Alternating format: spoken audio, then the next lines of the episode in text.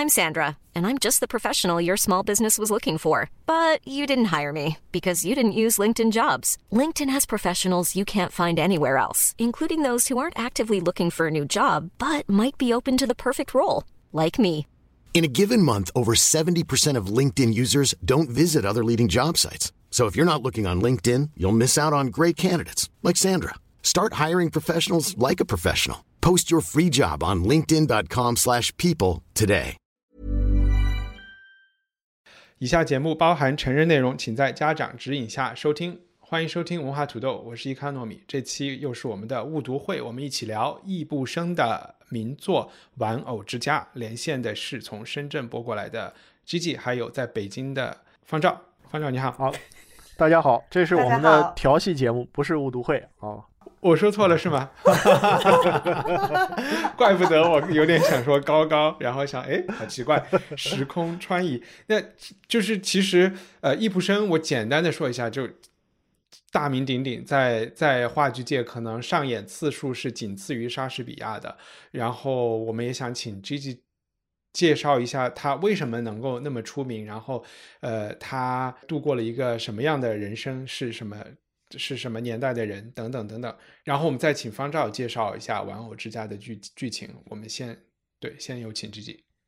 易卜生，挪威人，然后一八二八年出生，一九零六年去世。他可以说是真正的呃近当代话剧的创始人。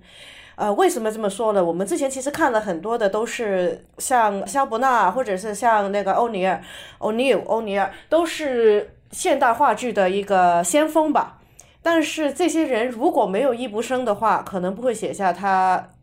最终我们熟悉的作品。易卜生现代的地方是什么了？他就是小写小市民的家庭生活。那他的笔下的所有的角色都是挪威人，然后大部分人都是中产，甚至是那种工人阶级的普通人。然后他们呃，你看《伊布生》里面的故事，基本上都是一一些很日常的问题，就是可能是婚姻问题，可能是呃金钱问题，这个也可能是有跟他自己本身个人背景有关系的。他像我们之前看过好几个作呃剧作作家，都是出生在这就是中产阶级，就是家庭背景不错的，嗯，但是都是在年轻的时候家庭发生变故，然后就突然变得很穷。嗯，然后易卜生他，而且他除了嗯小时候就是家庭的有一个巨变之外，嗯，到他青年时期，其实他也有两大个嗯，应该说是人生两个，你说污点好，还是说这大事情？一就是他大学毕业之后，嗯，他当过一一段时间的学徒，然后呢就跟一个。忘了是跟这这种是在当学徒的时间，就是搞大了一个女人的肚子，嗯就是他有一个儿子，但是这个儿子是跟他一生都没有关系的，他没见过面。后来他做开始做插一句，但是他有给这个女人钱抚养这个儿子啊，就是他不是一个纯粹的渣男。OK，对，然后后来呢，就是在嗯呃，后来他就是开始剧场工作之后，嗯，就是也在挪威，就是非常失败了之后，他就跑去欧洲，就是一个半，嗯。自己就是离开了挪威差不多三十年的时间，然后我们认识的最最著名的剧都是大部分都是在这个年这个时候写的，然后他成功了之后，才回到挪威，就是以一个海旋回归的方式回到呃挪威的国家剧团里面去做。他不能说是打工的，那个时候他基本上有一点像那种吉祥物的那种回去。嗯，然后他易卜生他。嗯，其实有很多很著名的粉丝，就是像呃肖伯纳、王尔德，都是他的呃，都都对他的故事就非常感兴趣。然后他其实呃，易卜生他如果说是他怎么赚钱的话，他虽然是靠靠写剧本，但是这些剧本不是靠上演来赚钱的，都是靠出版来赚钱的，就是卖书，他是卖书赚钱的。方丈那边有什么要补充的吗？呃，我觉得唯一我想说的就是易卜生不仅在当时的欧洲，在二十世纪初期的中国和日本也造成了巨大的呃呃影影影响。那这个就是易卜生，因为呃当时他呃。最初被译介到中国和日本的那几部剧，都是他写社会问题的这些剧。那我们最熟知的两部，一个就是。呃，我们今天讨论的《玩偶之家》，另外一部是《人民公敌》啊，这两部剧都在中国反复上演。从呃二十世纪二三十年代的上海到今天的北京、上海的各大剧院，一直都有他的作品。在日本也一样啊，他们的呃当时他们依依据的译本有日本译的德文译本、日本译的英文译本啊，然后也有中国自己的看的德文译本和英文译本，这些都有。它的翻译和那个引入是时间非常长的过程，而且在呃，就上世纪最经典的戏剧教育五六十年代的时候，就有他大量的书翻译出版。就他呃，不仅仅是我们今天知道的这两部剧，还有其他的他的诗剧，他的那个呃中后期的那些象征主义的剧，都在中国出版和和和上演过。嗯哼。我我其实想补充的就是，他一直是用挪威语写作的，虽然是一个所谓自我逐放或者是流亡了很长时间的一个一个作者。然后挪威语，我听有一个有一个人曾经说过，就是说易卜生的大红大紫啊，就是他在文坛的地位是挪威从来没有出过有名的作家，挪威语也从来没有出现过这么知名的作品，易卜生就是一个独特例。就好像我们今天突然发现一个爱斯基摩人得了诺贝尔奖一样，就是这么的让世界震惊的一件事情。另外一个，我觉得稍微想补充的，就刚才 G G 讲，他生活创作都是在十九世纪的后半叶，对吧？我觉得和他的，我就在猜想他为什么那么现代，或者是对后世的影响那么大，就是他可能。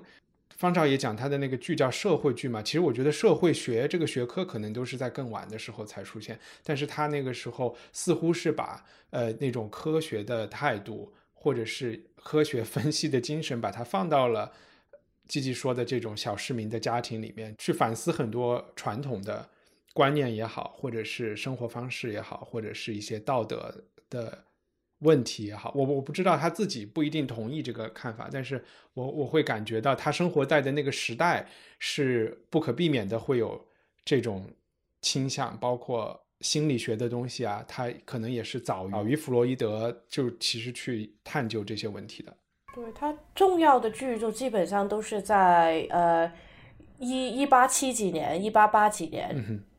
写的。OK，我我们今天看的这部《玩偶之家》的。剧情可能很多朋友都看过，会比较熟悉，因为在中文世界里有这个所谓的“呃娜拉出走”这么一个这么一句话，在建国前就比较比较红了。方照简单的介绍一下故事的大纲，然后更特别的讲一讲我们看的这个版本，就是伦敦的这个 Lyric Theatre 做的这个版本，它是一个呃时空挪移到印度的这么一个版本。对吧？嗯，方长，你你说对哦。那我先说一下这个呃，诺拉出出走这个事情。那么这个事情主要是鲁迅先生在一九二三年北北师大的一次演讲的标题叫《诺拉走后怎样》。那鲁迅呢，在介绍这个剧剧情的时候呢，呃，几乎框定了五十年代以后就是中国呃话剧界对这个剧的一个诠释的。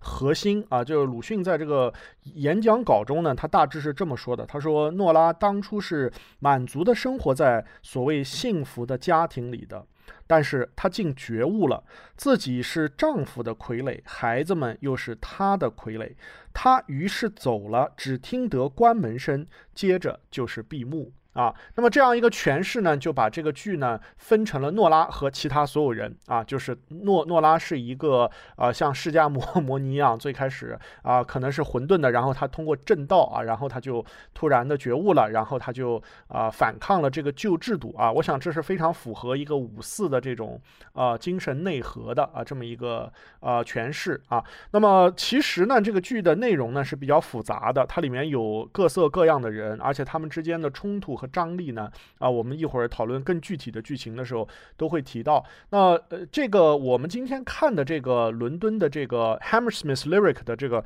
production 呢，是我看过的几个版本中，我认为非常非常好的一个精彩的一个演绎。这个故事呢，发生在一八七九年 British Raj，就是英治时时期的印度。那主角呢，也从一一对挪威新教徒的夫妇改为了一个这个啊，在英国的这个税务的这个机构啊。实际上，我们知道那个时候税务机构也基本上相当于啊最高机构啊啊，马上要升任成这个税务司的这个丈夫和他所娶的本地的印度裔的这个啊。妻子就是他不叫诺拉，但是他叫一个跟诺拉非常相相相近的名字，叫尼尼尼尼拉。然后他们之间的一个冲突上面啊，就是呃，其中所涉及到的所有主要人物也从挪威的中产阶级吧啊，或我们可以泛用这样一个词啊，这个银行经理啊，什么律律师啊，这些人变成了在印度的这个呃。官方机构里为英国人服务的人和印度的本地人。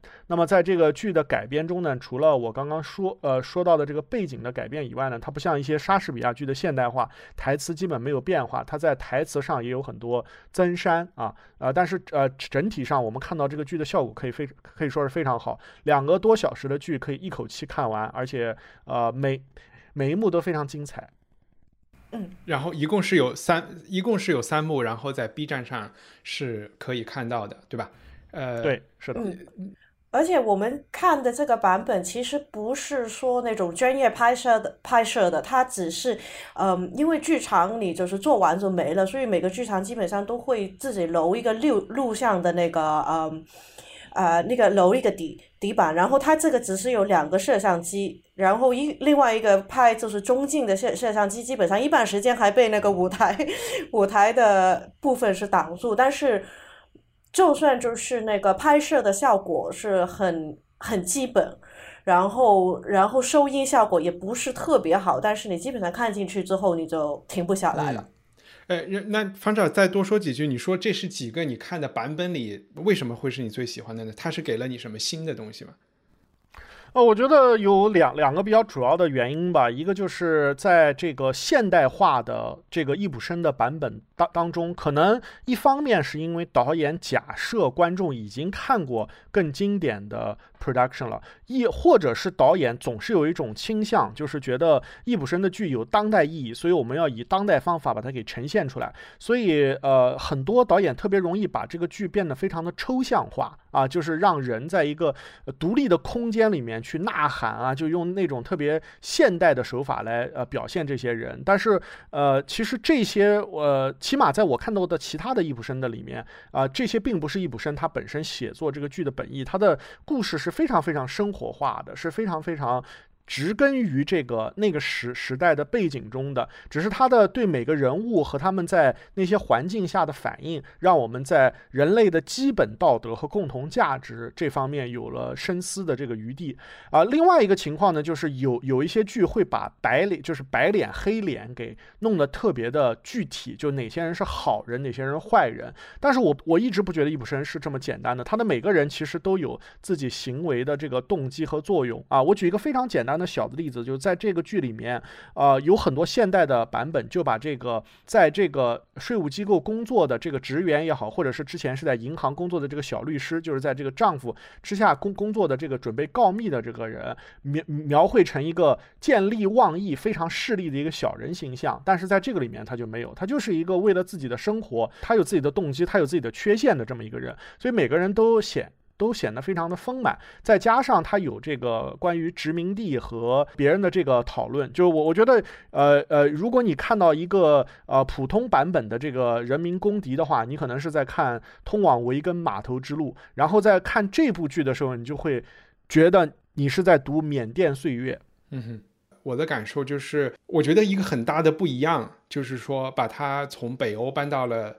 印度以后，天气气候不一样了。呃，我们经常都会说为为为什么？我不是说气候会决定命运，但是我觉得它对人的性格啊什么等等是是有影响的。那北欧的那种风景，之前看的我看的一些比较正统的老派的制作，都是在一个有这种清教徒风格的，也不一定清教吧，他他反正整个是那种新教的，就是家风很严的。虽然是一个比较富裕的家庭，但是我们说老爷不让大家吃糖，对吧？就是有一些这些规矩很多的这么一个家庭里。然后我们一想到北欧的时候，也会想到那种极简的那种，家里陈设不多，窗外就是惊涛怒浪，然后一个人的背影望着一个窗户的这种。不是有个丹麦画家叫 Hammershøi，叫还是什么？他的所有画都是这样嘛。然后我会给我的感觉，易卜生的那个。舞台呈现就是那样的，但是放到了一个加尔各答的一个院子里，有阳光，有土地的颜色，有香蕉树，是会有一点怪怪的。但是印度的那个殖民剧情加上来，我觉得倒倒是非常的贴切。他又给所谓的这种伪善啊，或者是虚伪啊，或者是道德中模糊不清的这个东西，加了一层参照系，大家可以去有有更就是有更多的对比。而且也是复杂的对比，我绝对不是说它是一个简单的批判啊，就是说，如果呃，英国人最喜欢说的就是，如如果说我们这这部剧里有一个配角，就是这个诺拉，呃，或者是叫尼鲁的发小，他是一个丧偶的人嘛，在英国统治印度之前，他。其实就会随着她老公都被烧死了，对吧？这个后面的戏，她自己的独立生活都是不存在的，所以我觉得就是这这这个呃殖民主义的遗产也也是比较和这个婚姻里面的戏一样，是其实是复杂的。嗯，Gigi，听说你其实是第一次看。英文版的，对我我我是我是应该是十几年前读过呃《玩偶之家》的剧本，然后也十几年前在性彼得堡看过一个俄文版的，但是就没有字幕，当然一句话也听不懂，没有字幕，所以基本上是 不知道，就是大概知道故事发生什么，但是你完全体会不到里面的，因为它其实是一个心理戏，而且就是在家里两个人是一个。你完全体会不到它究竟发生了什么。呃，我觉得我今天其实，因为我是今天看的，所以相对来讲记忆还是蛮新鲜。我除了印度版之后，我还看了一个传统的版本，是一个九二年在 BBC 的拍的，嗯，电视电电视电影版。呃，那个版本就是是一个女的，呃，我们看这个印度版的是一个在英国出生长大的印度。呃，南亚裔的，就是孟加利孟孟加拉的一个嗯女作家的改编版啊，我查不到他用哪个人的翻译的底版。但是，因为易卜生在英语翻译在舞台上，其实只有大概是两个译者是直接从挪威文翻译成英文，然后之后再有人搬上舞台。然后这个九二年的 BBC 的那个版本呢，就是那个 John Tyndall 了，就是其中一个人，这个是一个女的，另外一个叫 Michael Meyer 是一个男的。我看了两个之后，其实，嗯，我们看的印度版基本上九成的对话都是。易卜生他自己写的，但是他他有除了就是他新加的一些呃关于殖民地的呃就是两个呃医生跟呃 Tom 的一个对于殖民殖民地的一个看法之外，基本上里面的内容都是原著里面大同小异了。嗯，就是做了一点本地化。嗯，但是其实两个最后出来的结果，嗯，我觉得挺不同的，因为。如果你说挪威版的话，这个这对夫妻其实相对来讲，他们的起点是一样的，因为他们两个都是挪威人，然后两个的背景都算是那种中产背景，有有接受文化，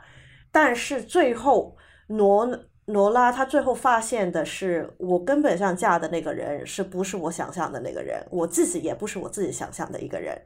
他就是一个我会说是一个。个人对自我、对世界、对周边的人一个认知的一个崩溃，他最后的结果为什么他出走？就是特别你看这个九二年 BBC 的，他就是做一个，就是有一点有一点精神崩溃的这种，因为他所有的认知都被呃推翻了之后，所以所以他是有一一种这个做法。但是你这个印度版的话，其实你一开始这两个人就是不对等，而且是。他已经是有很多的问题，嗯就是从种族、从背景，嗯，从嗯，我看呃这一个版本的就是介绍，他也说当年嗯英国是是有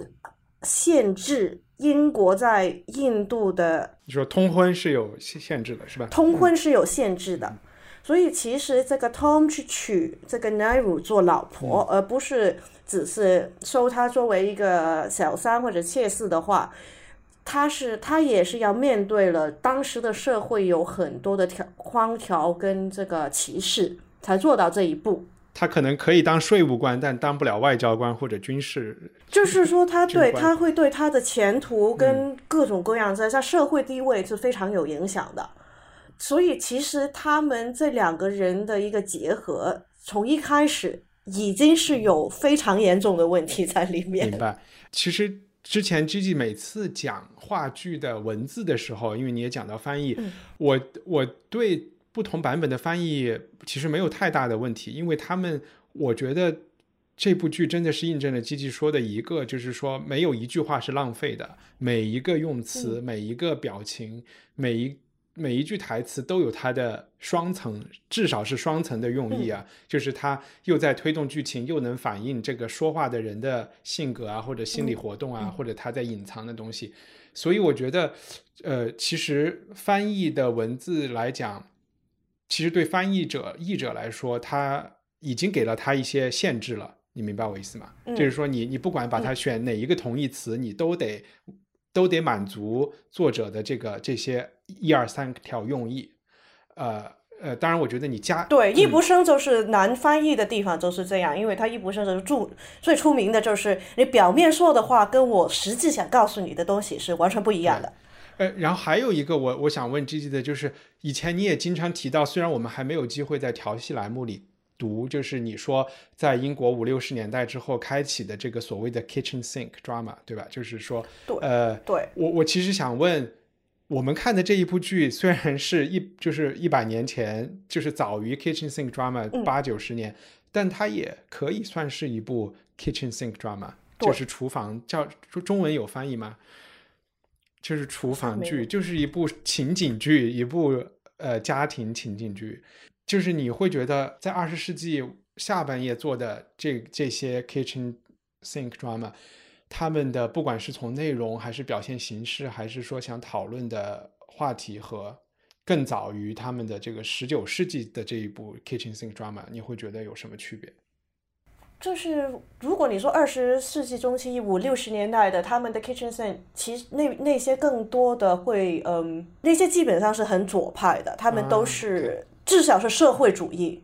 大部其实很多是共产主义，就是大家是对共产主义是有影响的。当然，易卜生写的时候，当时还没有，还没有，还没有这么成熟的，还没有社会主义。嗯，但是他他因为易卜生讲的就是还是那种小基阶阶层的一种，他也不是他虽然他也不是对他也不是说写一个剧是要想说明一些社会政治。因为他自己说，虽然说大家可能说他的剧很很有这个社会意义，或者是呃玩玩偶之家是一个女权主义，但是对于他个人来说，他不不认为我写的是女权主义，我只是说了一个人的故事，只不这个人碰巧是一个女人的故事。OK，但是他不是说我要支持女人出走，或者是女人是有，应该是他不是很系统性的觉得女人要为女人争，嗯呃平权，但是他觉得，但是他也觉得女人在生活在当时的社会中有很多不公平的地方。OK，那我们既然现在在女权的这个话题上，因为很多人会觉得这部剧是一个女权，就是说，呃，是一部女权剧，然后作者本本人不太同意。方照，你怎么看这个这这这个话题呢？呃，我觉得这个就这个在女女权的路上，我们很容易越走越越越远啊啊、但是在这部剧上，就是它肯定客观上肯定是起到了很多这个唤醒人们当时对婚姻制度的思考的这么一个呃，这么一个问题，因为十九世纪维维多利亚时代，这个对吧？我们采用这个，我们当我们提起这个名名名字的时候，它就和禁忌啊、道德感呐，还有禁忌所带来的这种啊，对于这这个道德的樊篱的这个冲击也好、反思也好，或者是后来的这种彻底的反叛也好，我觉得这些都是紧密联系在一起的。呃，那么在呃，不管这个作者本人他创作的初衷有没有把诺拉啊。呃化身为一个女权主义的一个呃勇士的一个形象，他在客观上肯定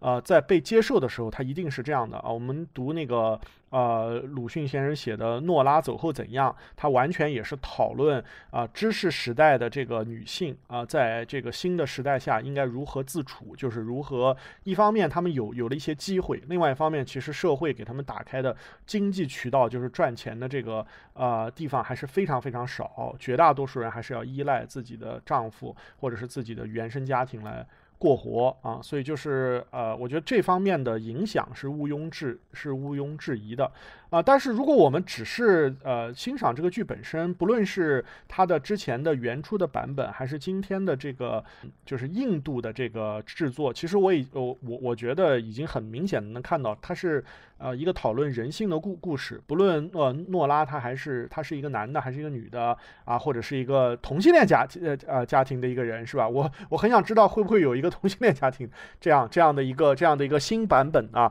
就是说他他的这个所做的这些选择也也也好，就都是。啊，就就是都都是可以被可以被呃诠释出来的。我不认为单一的去强调，因为我们今天看到的有些版本就特别特别强调这个女性意识啊，就把这个丈夫对她的这些昵称呐，都加上了一些不怀好意的猜测。这里面所有出现的动物啊什么之类的，都有这个象征意义啊。我觉得没有这么样的。就是啊，严重啊啊！显然，这个作者在写的时候，他为了剧情需要是这样，但是他并没有觉得诺拉代表了全体呃被压迫的这个女性。我我我并我也呃那个这个丈夫就是这个 Tom 或者 Tova 的这个这个 Helmer 先先生，他也不是代表所有的这个压迫女性的男男人啊。显然，这个剧里还有像 Doctor Rank 这样的痴痴情汉子。那这个人可以说他对剧情的推动是几乎没有任何作用的。但但但是为什么他也要呃呃存存呃他也要存存在呢？我觉得易卜生在社会剧中都是希望给你展现一个社会的断面的。说到说到这件事情，我我再小小提一句，就是就从仅从这个剧跟我们上周讨论的这个《温夫人的扇子》这个剧上，就可以看出来直接易卜生对王尔德的影影响。如果一个呃未婚的男的天天去拜访一个已婚妇妇女的话，就像 Lord Darlington 天天去拜访欧林夫人一样，一般都是爱上了他。对对对，就在你刚才讲昵称的时候，有一只松鼠就从我们家阳台上跑过去，因为。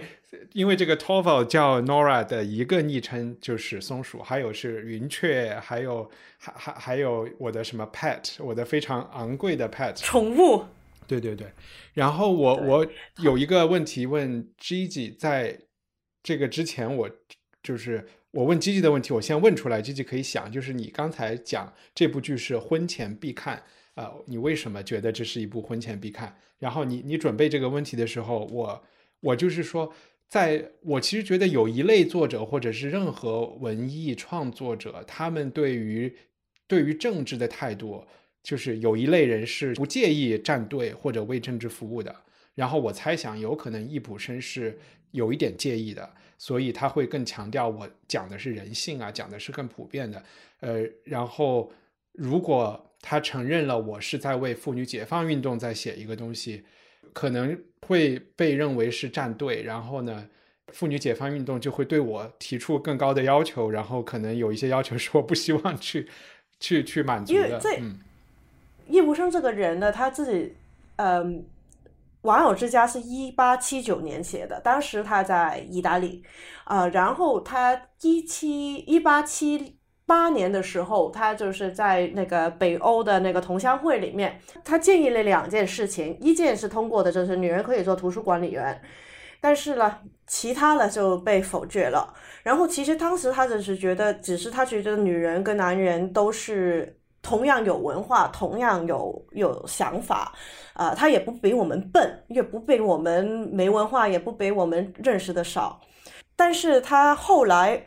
嗯，在一八九八年的时候，他就被那个挪威的女权，嗯，一个女权组织邀邀请去去，呃，去演讲。当时他自己就说了一句话，就是，嗯，我从来没有为了一个社会目的写一首诗或者是一一一个剧。呃，他觉得他自己是一个诗人，而不是一个那种社会哲学家。但是大家都觉得他是一个社会哲哲学家。他就是说，非常感谢你们对于我的呃作品，你的 good wishes，因为我，但是我必须要说，我没我。没有帮你这个女权运动做过任何的事情，然后同时他也说我不太清楚什么是女权。嗯，对对，我觉得刚才方照不是说那个 Doctor Rand 这个人他没有在这部剧里没有作用吗？但起码在我们的这个印度版本里面，他有一个比较鲜明的作用，就是说在对待殖民主义问题上，Doctor Rand 是一个更激进的呃反殖民者的运动家了，都可以这么讲。而在这个殖民政府里面做这个税务司长的 Tom Helmer，他是一个比较模糊的，口头开放，实际上非常直门者。呃，你说的这个话有一点绝对，骨子里面是他没有那么深刻的反思，或者没有觉得需要采取那么激进的行动。就是他，就是他没有反思自己的行为。他就是应该是说他理呃那个理性上或者是那种呃从这个知识层面层面上他是反比较反对这个呃表面上是比较反对就是不是太支持殖民，或者是说他觉得英国人过去他其实觉得自己很开明了，他娶了一个印度老婆对，但他没有意识到自己其实比如说直接讲收税这件事情，我在从。印度人的身上征税，然后再来压迫他们。这个事情，他他还是觉得他自己去开花土著。对，就一帆说到这儿，其实我是想把这个更完整的剧情介绍一下。我虽然刚读了一个大纲啊，但是我觉得有必要把这个印度版的剧情从头到尾的说一遍，也有助于大家呃理解为什么我们觉得它不简简单单是一个女女权主义的赞歌。呃，这个剧呢，它最开始发生的时候呢，是这个诺拉的这个一个好朋友，他的儿时的一个玩伴，就是克里斯蒂。迪迪娜，他来呃访问他，然后是在一个这么样环境下发生的。在这个访问的过程中，诺拉就向他透露了一个秘密，就是当初在他们刚在六七年前，她和她的丈夫汤姆刚结婚的时候，汤姆就病重了，需要去大吉岭休养。这个时候呢，她就秘密的借了三千卢比的钱，然后呢，她实际上是在用丈夫给她的家用秘密的在还这笔钱，因为她的丈夫呢特别不希望她去在社会上欠下任何债务啊，然后。这个在这个嗯，那个就是就是在这个剧的中间呢，我们才发现，就是给这个诺拉借钱的这个人呢，既不是大家怀疑的这个他的爱慕者 Doctor Rank，也不是一个其他的什么银行啊或者其他的机构，而其实是一个这个呃最开始和这位丈夫称兄道弟，但是后来呢变成了这个。啊，Tom 的印度人下属的一个人叫 Das 啊，他家里呢在在这个祖父辈呃很有钱，但在他父亲的时候把大部分钱都挥霍了，所以他除了在这个知名政府中打一份工以外，他主要是以放债为生。然后呢，这个 Das 呢就掌握了诺拉其实在借钱的时候伪造了他父亲签名的证据，在 Das 的自己在殖民署的工作受到威胁的时候呢，就拿这个作为要挟，让诺拉呢呃试图就是。跟她的丈夫说，不要把自己给。呃，替换掉，所以在这个情况下下呢，诺拉呢就做了几次跟自己丈夫的尝试，但是都失败了。在这之后呢，这个兰克医生就访问了诺拉，说自己已经病入膏肓了，然后透露了他对诺拉的这种情感。这中中间呢，他们又有一段非常精彩的语言的交换，就是说你不应该把这个情感说出来，你只是我我们的一个好朋友说出来以后，这个这个这个就变味了。然后在这之后呢，就是呃非常愤怒的大斯知道自己仍然被解雇了以后呢，就来找这个。诺拉来对峙，说这个我一定会把你的这个丑丑事儿写一封信抖落给你丈夫的，你你以后在这个家庭中就不要想立足了，然后在呃你们整个家庭在社会里也不要想立足了。对对，然后就在此时刻呢，就发生了一个这个情节剧的一个，因为其实除了这个剧是个社会剧以外，其实这个剧的情节的构思也非常巧妙。就是呃，这个诺拉发现她的儿时这个玩伴，就是之前为了自己的家庭，呃，为了钱来结婚的这个，呃，就现在来投奔他，啊。他的这个 Christina 居然和这个 Das 以前是青梅竹竹竹马的这个关系，所以他就说服了这个 Christina 去，呃，就是跟 Das 去调解。这件事情，但是这件事情在调解完了以后呢，这个这两位依然决定要把这件事情告诉诺拉的丈夫。然后这个时候呢，就是到了这个整个剧的高潮期间呢，就是这个圣诞夜，本来是应该是大家去参加一个英国当地名人去举办的一个很宏大的舞会，每个人都盛装的。然后就在他们出发前，那个一方面他们知道了这个他们好友兰克医生即将不久于人世的消息，在这方面呢，这个她的丈夫表现的非常。的冷漠啊，就是虽然他也感感感到一定伤心，但是他还是觉得我们家居然少少了一个能，因为他很阴郁，所以能让我开心的人 啊。然后同同时他又知道了诺拉的这个伪造签名的证据，他就暴跳如雷啊，说这个你怎么配做我孩呃孩子的母亲啊？什么各方面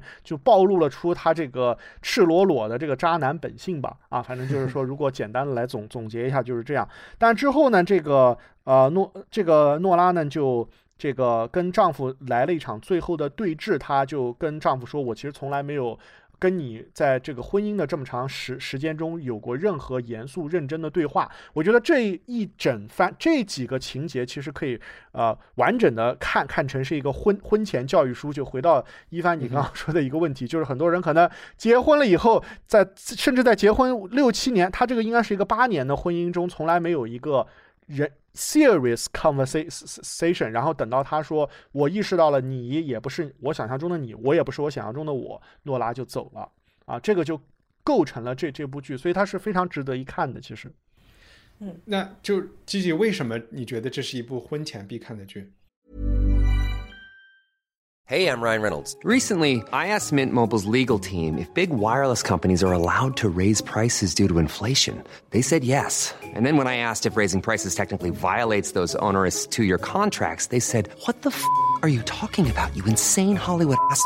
So to recap, we're cutting the price of Mint Unlimited from $30 a month to just $15 a month. Give it a try at mintmobile.com slash switch. $45 up front for three months plus taxes and fees. Promoting for new customers for limited time. Unlimited more than 40 gigabytes per month. Slows. Full terms at mintmobile.com. Planning for your next trip? Elevate your travel style with Quince. Quince has all the jet-setting essentials you'll want for your next getaway. Like European linen, premium luggage options, buttery soft Italian leather bags, and so much more and it's all priced at 50 to 80% less than similar brands. Plus, Quince only works with factories that use safe and ethical manufacturing practices. Pack your bags with high-quality essentials you'll be wearing for vacations to come with Quince. Go to quince.com slash trip for free shipping and 365-day returns.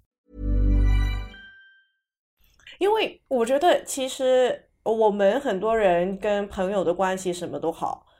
大部分我们认为朋友是谁，那不论是男女朋友、老公老婆，或者是普通朋友，都是我们自己一厢情愿的去看这个人，我们认为认为这个人是谁，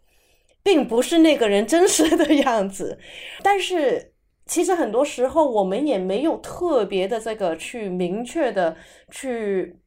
发现，我们看所有的人际关系都是从个人的出发点。我自己，我我个人的出发点，我的出发点跟一帆的出发点跟方丈的出发点是完全不一样的。嗯，我觉得这套戏，特别是原著版的话，它这一点是特，我觉得它是更强调，因为在印度版的话，它你可以说它没有文化有语言的的距离，但是挪威版的话，它完全没有了，它的社会背景，这两个人是差不多的。但是两个人都没有这么多年，从来都没有看清楚对方的真面目。然后当这一下，这是所谓纸仓库被捅破的时候，如果你会反思，就是你你自己也会反思，我周边的人的关系，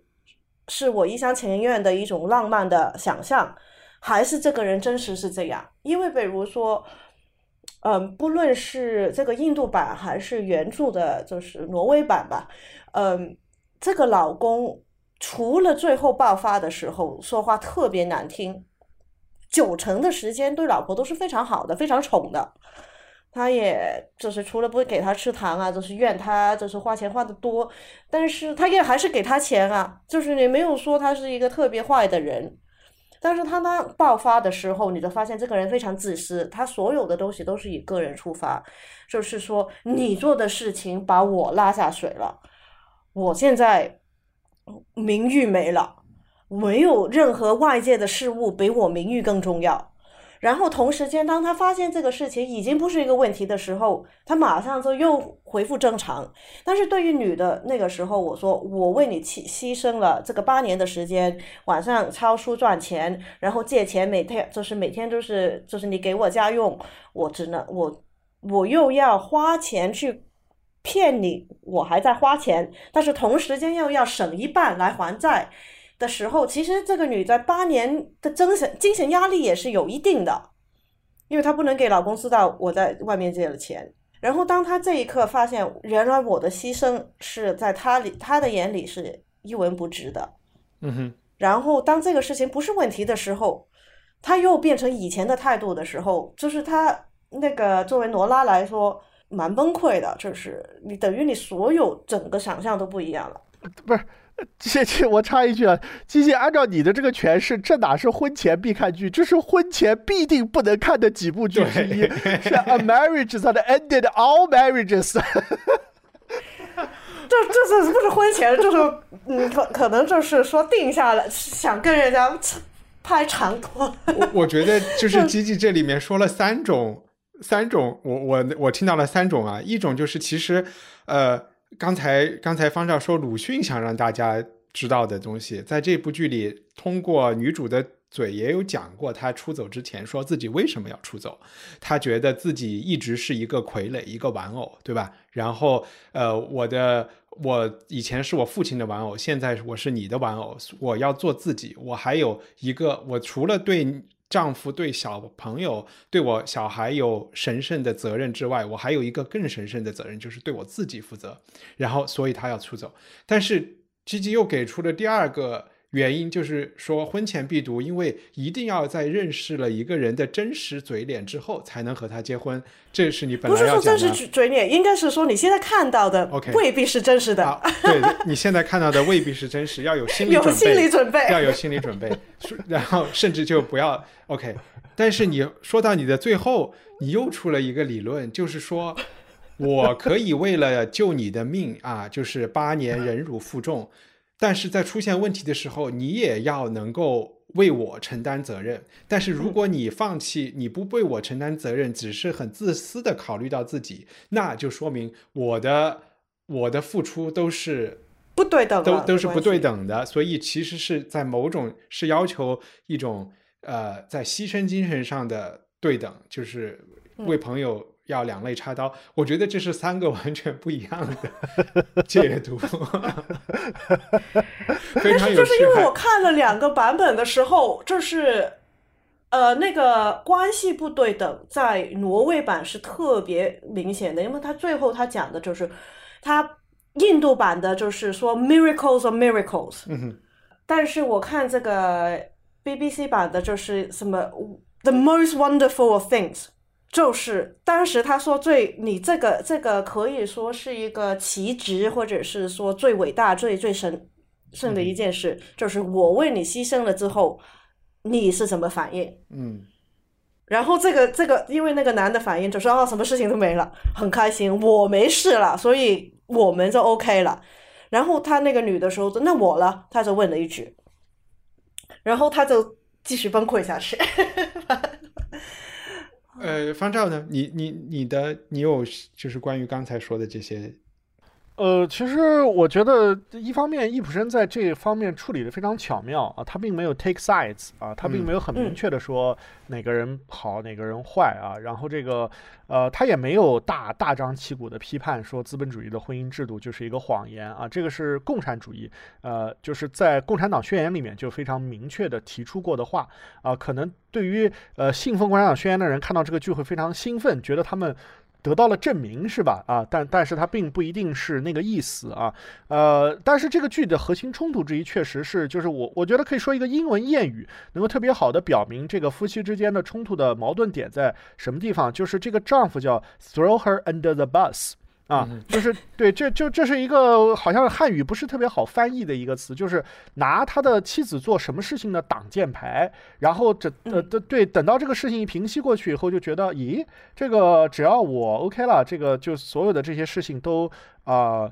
没都。没关系了，然后我们正常的状态就是说，你事事要听我的，然后我把你哄得好好的，给你好吃好喝，然后你你在关键时刻帮我挡枪挡炮啊，就是这么一个这么一个呃关系。但在有些人看来，这种关系是理所当然的啊，甚至在我可以说，在今天社会，应该绝大多数男人都是这么都是认为 这是理所当然的啊。所以，我我想这里面不不是一个女性主义话题，而是一个男女对于。于最后在婚姻生活中，双方应该扮演什么角色？他们的认知上其实是有巨大差异的一个一个一个问题。其实我我为什么回我为什么说这个？它客观上可能起到了女性主义作用，但是剧作家不一定是这么想的。就是他在表达这个主题的时候，他采取的方式是很巧妙的啊。就是他把一个呃，其实这一点也让我觉得跟《人民公敌》非常像，就是他们把他把这个内在的矛盾和冲突给。展现出来，但他没有谴责任何一方。但是在我看到的很多中国后来的 production 里面，他除了诺拉是作为一个特别光辉，像圣圣女贞德一样的形象出现以外，其他人都是那种灰头土脸的一个样子啊。那这个就呃可能是误解了这个剧，呃，起码是低估了这个剧本身的复杂性，而且这里面的情感也非常非常的多，非常。呃，纠结啊，就是每个人和每个人两个人不同的不同的关系啊，他们是怎么样去表达自我的？包括他们去回忆童年在孟加拉，就或者说印那时候也是印度的一部分的那种时光啊。所有人对于知民主主主义对这个地方的人或者是讨论呐，包括诺拉是怎么去试图，既不跟自己的丈夫说自己欠欠欠了钱，又找其他。感觉丈夫最在意的理由去说服她，什么各方面，就这些人物之间的关系，我觉得就是他这个剧怎么怎么把他一步步推到那个万劫不复的这个深渊里面，我觉得这个是这个剧非常核心的一个看点。嗯，那我会觉得这两个人的万劫不复的深渊发生在一个更早的时候。我不是想怪诺拉，就是说他去签这个高利贷也好，或者是贷款伪造签名也好。之前她希望她自己能搞定这件事情，呃，没有跟她老公讲。然后在 Tom 看来，在她老公看来，这是她就是她的原罪啊。我觉得她为什么当时会去做这件事情，在这部剧里给了我两给了我其中一个解释，可能有两个解释。一个解释是她是一个从小到大就相对养尊处优、比较任性的人。然后呢，她有那种我。可以搞定事情的冲动，但是呢，他又对比如说这件事情的法律后果没有太多认知，然后他的这个冲动，他觉得自己是很善良、很正义的一个正当的一个冲动，他去做了这件事情。当然，他为什么没有这些法律知识，就跟社会有点关系。还有，我觉得他在这件事情上有一点责任啊，但是他又为什么他没有想跟？在我看来，这件事情是可以和她老公商量的。但是她为什么觉得她无法跟老公商量？就是他们关系中有一个的这种模式出现，肯定是更早于所有这些事情的一个问题。我，但这是这部剧没有去讲的。就我不说挪威版了，就是我说印度版的话，我当时这个借钱的问题，其实我有想的蛮多的。我我我有点猜，她是不能问她老爸借钱，因为她嫁了一个英国人。他没说他跟他父亲是不是有隔阂，但是我猜这个民事案就是没有民事，没有说明这个事情，但是我猜这个肯定是有有一点原因，他就是不论他老爸是那个时候是不是病重，他都这这个口应该是不好不好开的。然后同时间在这个印度版的这个情况下，嗯。所谓的那种大男人主义，这个能力不对等，应该会比挪威版的这更更强了，因为他们是两个不同种族，他是一个，他是统治者统治者者者的阶级了吧？我不论他，他当时他只是做律师，他还没有到那个嗯政府里面工作，但是他是白人，然后那个是土著印度人。所以他这两个的话，一个白人要受一个印度人去帮忙的话，这个白人是绝对接受不了的。他接受啊，他他接受。我觉得这个问题是他们婚姻沟通的问题，就是他们为什么不能说明？因为他老婆跟他说这是他爸给的钱以后，这个这个 Tom 是接受的，但是他为什么不好意思说这个东西是我找另外的民间借贷借来的钱？这个事情他为什么不能说？她是觉得她老公太抠了，舍不得花这个钱去养病，就不是老公有说过不能借借钱，借钱一个家庭，如果你有债务的话，他会在家庭里面，呃，有 cast a long shadows。他有说过一句话的，一开始所以是他对于借钱这件事情，他就是对借贷的这个是很反对的。有宗教，就是哪怕是借钱来救他的命，宗教或者是什么原因，他是觉得借钱的话，你负债的。OK。明白，那我搞搞清楚了，所以还是她老公脑子里有有一个问题，嗯，哎，对不起，我我之前还有一个问题，就是出走能解决什么问题呢？在在我看来，问题非常深刻啊，这个问题非常深刻，对吧？就是在我看来，他们俩已经是很般配的一对人了，然后。就是为什么不能各自各自己在家里生活的，别搞得这么僵？不是，我觉得他们有一种，就是把问题，其就是起码诺拉的，在诺拉看来，这是一个，或者说我们哪哪怕是说按婚前必看这种说法，都是一种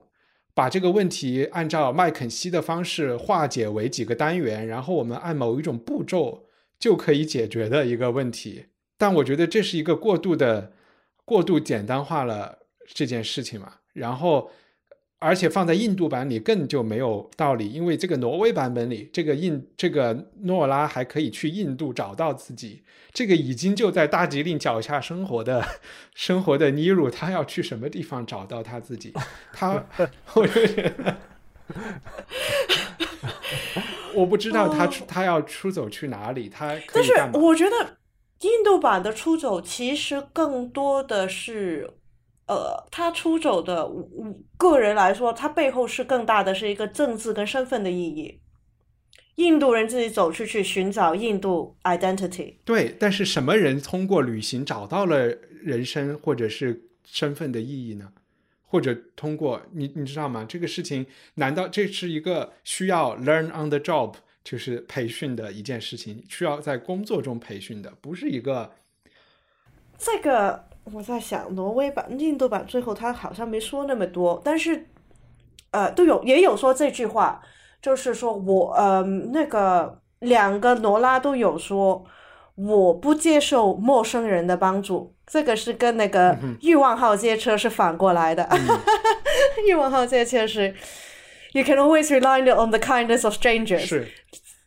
这个罗拉两个罗拉都有说过，I don't accept help from strangers。我不接受陌生人的帮助。然后她这个陌生人就是她老公，因为老公说我给钱给你，你在哪里？我写信给你，我寄钱给你啊。她就说我不要。啊哈，我觉得这个这个就是大家所说的女权主义，还是？但是我觉得其实他不是说女权不女权，那个时候他应该就是根本上。他已经是崩溃，就是所有认知都崩溃了，他就根本上接受不了这个人任何的一方面，只能去走，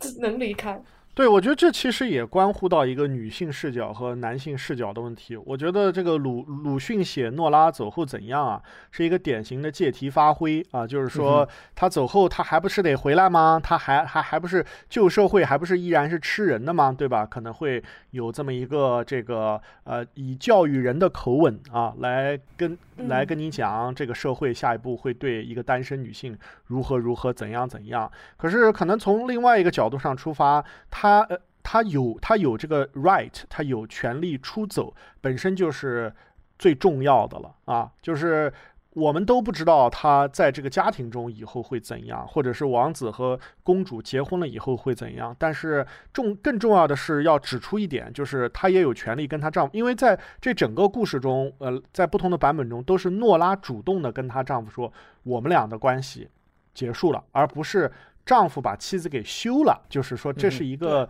呃特别特别和就是起码是和当时的一个社会的常态是有啊非常大的出入的。就是说一个女性她可以自主的去，她有权利自主的去选择自己想要跟什么样的人生活啊。这在维维多利亚的价值观上显然是呃显然是一个非常有革命性的想法。嗯，呃对。然后我觉得，虽然说你不说，先不说他这个解选择是现不现实，但是他这个选择是也是跟他，自就是从这个逻辑来说，当他发现自我的时候，嗯，他最后的一个对话就是说我最神神圣的责任是什么？他说，男的就是说你是一个母，呃，你是首先是妻子，第二是母亲，然后女的罗拉就是说那。但是牛拉的是说，我最大最重要的责任是对我自己。那如果你说对我自己的话，他就必须要用行动，然后来去执行怎么对我自己负责任了。因为他也说过，我相信我是一个人，跟你一样，我都是人，或者是我要尝试成为一个完整的人，而不是说人家给我的标签，或者是谁谁谁的快乐，或者是玩偶。他必须要离开这个家，他才能成为一个人。如果把这一个逻辑推到尽头的话，但是我不知道多少这个结局是跟，呃呃，这个故事其实是一个易卜生的朋友的一个真人真事，呃相关。然后那个女的最后是被她老公，呃送到疯人院里面去，然后几年之后又拉回家。那。有多少是这个原因，所以他给了罗拉一个更主动的一个结局了。所以你觉得罗拉爱她老公吗？其实最后肯定是不爱，但曾经爱过吗？嗯，因为我觉得你讲他们之间有种族、阶级各种的这些，因为我觉得，我觉得印度版比较复杂，嗯，比较难说。其实两个版本都难说。对，我觉得其中一个我可以接受的解释就是，她也发现自己不爱她老公。她可能就是越来越发现，就是就是印度吧，我觉得更多的是发现了就是文化、种族、阶级的一个区别。我我觉得你，然后是不是你之前有提到？我就在想，易卜生自己的婚姻，就是或者是说他的婚姻观应该是一个比较呃冷静现实的。他老婆 OK 的，对，OK，但是是一个。就是期望值不高的，因为在这部剧里的两个外来闯入者，就是这个银行的职员和他的和和诺拉的发小，后来他们在一起了，他们俩就是两个过来人，对吧？都经历过了。他很现实的，他们在一起的原因。但是他们的最后的那个东西，就是一个可以想象是一个比较稳固的嘛，他们很珍惜，很珍惜这个不完美的关系了。然后也就是两个都是嫁了或者娶了不想娶的人，然后最后信下来又带着拖没对，又带着拖油瓶，但是他们又觉得，但更重要的是，这两个人都见识了人性很恶的地方嘛，就是一个人犯过罪，另外一个人，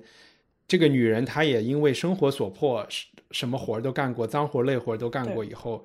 就会觉得他们是一个。会不会就是在作者的眼中，他们是一个更理想化的一对一个关系，就是现实一点，共同点多一点。对，就没没有王子公主，只能做到这样，就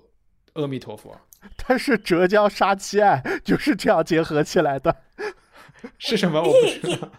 杭州杀妻案，这个你可能不关心国内媒媒体，他们就是这样结合起来的。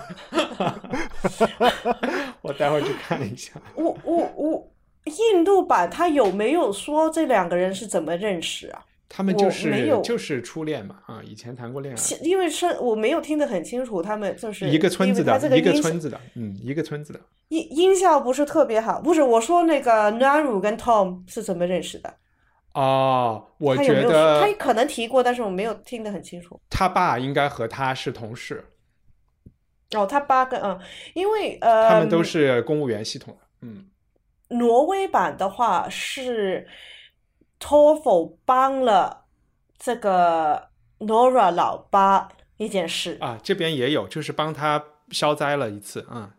对，嗯然后就是我不知道，就是有一点点像那种一，就是挪威版这个明显是有一点点英雄崇拜。我相信这个印度版里面也有，，OK，那那但是对对对，这这这没没有没没没有太大影响，就是等于长大了小女孩看到帅哥，然后就我说一定要嫁帅帅哥，那就结束了，那个嫁了就结束了。但是她这个就等于长大了，就发现哎呀，嗯哼，明白靠样子不行。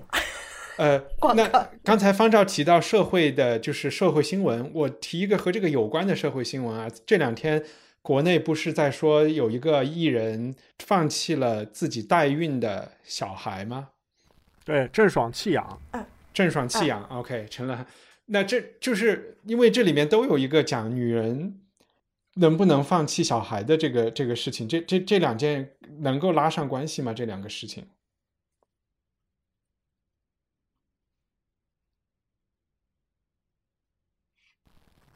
啊，这这是一个非常新颖的角度，把我们问的哑口无言。因为诺拉她明确的就是说，我这三个小孩不要了，我都给我都给你了嗯哼，啊。她对，但是罗拉放弃小孩是有原因的。那郑爽就没有原因吗？不，哎，不，不是的，我他他什么原因我不知道，但是罗拉因为是一句话，她老公说，呃，坏人都是他母亲带坏的，母亲不正当，母亲是呃说谎的人带出的小孩，就必然是坏人。这个是她老公在很很开头的时候说，之后从那一他说了那句话之后，罗拉就没有跟他的孩子玩了。呃，这是不一样，这是因为他当时是在考虑要不要自杀，他就有点呃，不是，他不是因为不他，但是他这句话就是他从来没有想过自己的行为会影响到孩子的将来。你的意思是那个时候她还是完全一个糊涂的，她老公说什么她就信什么的状态。对她就是这句话，她是开始就是就是那种认知认知开始在地震了。OK，但是最后她放弃小孩是睁着眼睛放弃的嘛，对吧？然后对，然后这个东西也就是用央视的话说是挑战当时包括现在人道德底线的一件事情了。但是就是，但是我觉得到后来的时候，他放弃所有的原因是因为他不想变成他。他说他孩子是他的傀儡嘛，他的玩偶嘛，嗯，他不想这样对他的孩子。这，嗯，反因为其实这部剧让我会觉得他就是一个，我看待诺拉就会觉得他是一个，他身他心里在冲动，在萌动，包括我们说找到自己啊，要怎么着，都是一个个人主义的一个一个思想。然后这个和央视的批评也是一样的，就是说，我觉得这里面的冲突就是一个呃婚姻家庭社会和个人主义的一个一个冲突，没有吗？就是说你的你觉得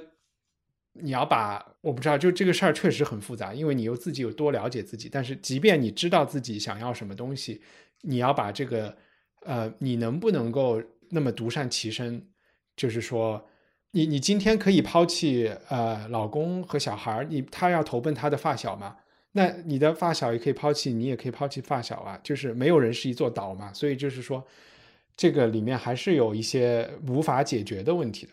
哦，对，也是可能一帆你不是特别紧密的在 follow 这个郑爽的呃事情啊，就是说按照你的刚刚那个 frame 就把我们都带跑偏了，你知道吧？就是说嗯为什么诺拉值得同情，郑爽就被封杀了啊？我觉得这个里面就是。其实你倒提醒了我，提醒了我们去思考这些呃 new nuance 造成我我们感情上如此大的差别，就是恰恰是这种央视的宣传语语言，使得这个郑爽在这件事情上好像有了一些辩护的余地啊。但实际上呢，郑爽在呃包括男方公布的这些录音啊，还有这些东东东西中，可以说她呃根本的缺乏人性啊，她根本的缺乏人人性。她说那小孩不就是随便就可以打就可以打掉吗？哎呦，现在七个月，呃，居然。打不掉了，他妈的真的好烦啊，是吧？这这显然是一个非常缺乏人性、缺乏教养，就他缺乏任何一一点点温暖的东东东西。但是诺拉做出放弃他这个孩子的这个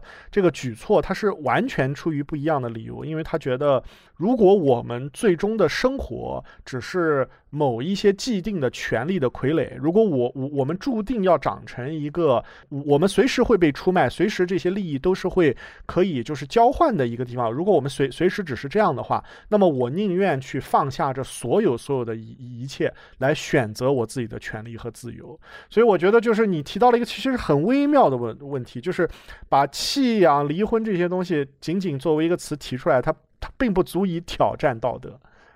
其实他的行为是要完全把这个这个系统或者是这个这个循环去把它完全破坏。对对对，打破了。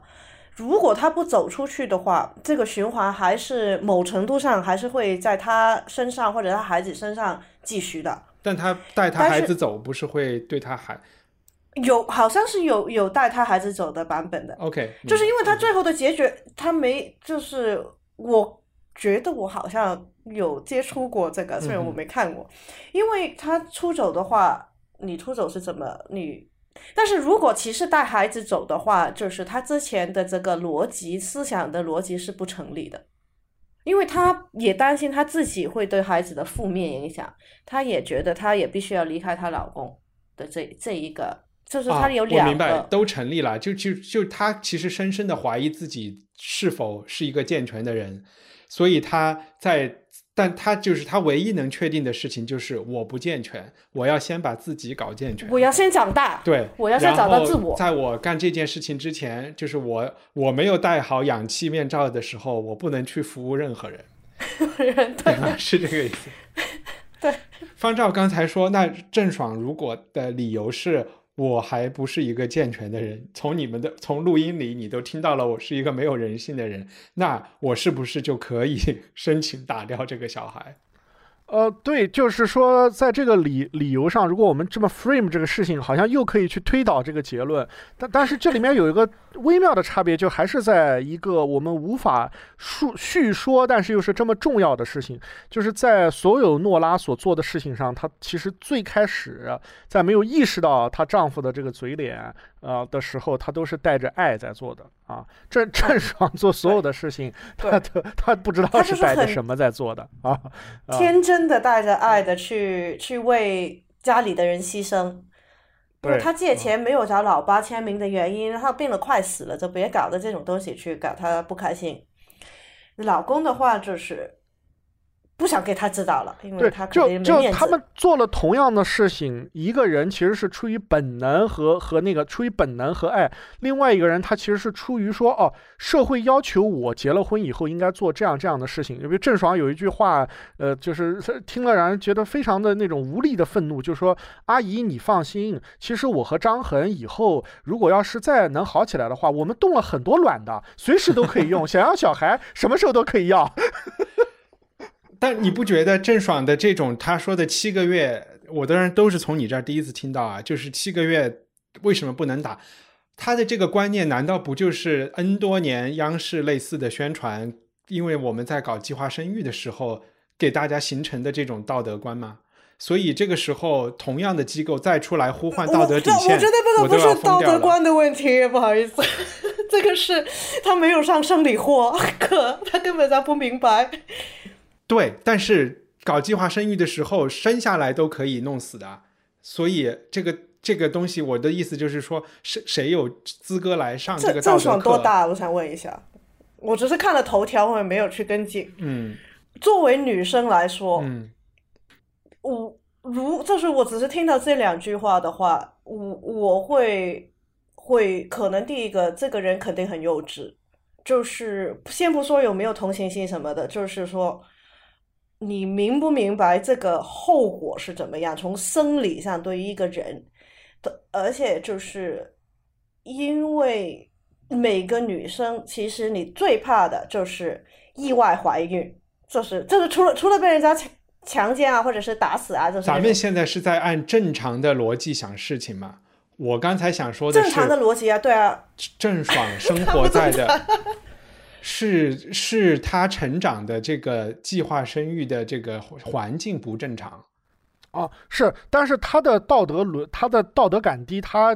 就说按照王思聪的话，我只是引用王思聪啊，就是他脑他脑子有问题。对对，他的表现是方方面面的，他不是只是忽略生育权这一件事情，就他在那个整个，就是他在这整个公众事件上所有的反应都有问题，就简直是 灾难。就是说，就就就真的不不只是灾难级了。就是以前大家都说这个是什么灾难级的表现，它不只是灾难级，它那个你多看一些郑爽的回应，就你的中文水平会得到一个迅速的下降，因为他经常没有主语，没有谓语，就他。他甚至比特朗普的英文 Twitter 还要难理解，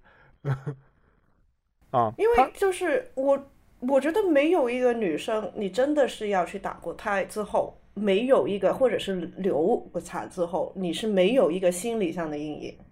这个这，因为你你要做这个决定，这个过程就是你后面这个后果不是一天两天的。所以我看到美国说你不能。堕胎，我是很反对，但是因为我觉得这个有一些时候可能是需要做这个决定，但是不代表你这个人做了这个决定之后，你一生人不会背负着这个决定去过一生。对，是不是说你打完就忘了？你正常就是一个就是一个跳着跳着要去当兵去为国捐躯的人嘛，他不知道打仗是怎么一回事情。我认识的一些女生是因为某种原因是需要。去堕胎的时候，当她有意无意提过这件事之后，你是知道她背后的一个包袱在后面的。那我们今天就是最最后，关关于回到呃回到玩偶之家，大家最后有什么想想说的吗？呃，我还是非常推荐这个 B 站上有的这个 Hammersmith Lyric 的这个版本啊，这这个。不论从它的布布景、人物的塑造，还是情节上，我觉得都是看得非常过瘾。虽然有两个多小时的时间，但时间看的时候时间过得非常快。嗯嗯，我是很开心，终于可以找到第二，我们这个做了一年多的节目是第二个女性作家作家，而且第一个非白人。啊，你说这个剧的啊，除了除了除了之前老老社对，这这个这个改编者，嗯，因为要找到好的视频实在太难了。之前的那些所谓的我们之前说 kitchen drama，就是五六十年代的那种先锋剧，我想找视频我也找不到，没人拍过，嗯，没没是这这十年演的人不多，所以没没人拍，没拍就没得看。而且电影版的话，它会改编的比较多。嗯，哎，其实我我之前看过一个一个也是印度改编的，我忘了是《呼啸山庄》还是什么，反正还是一个，反正就是那个年代的一个英国小说啊。然后也也也改编的特别棒。呃，我我最后其实没有机会讨论，其实也不需要讨论，就是我脑子里在想的一个事情，就是经常我们。会说不要用今天人的视角和道德观去判断，或者是去判断，呃，和你生活在不同文化背景、时代背景下面的人。所以，其实，在看这种社会议题，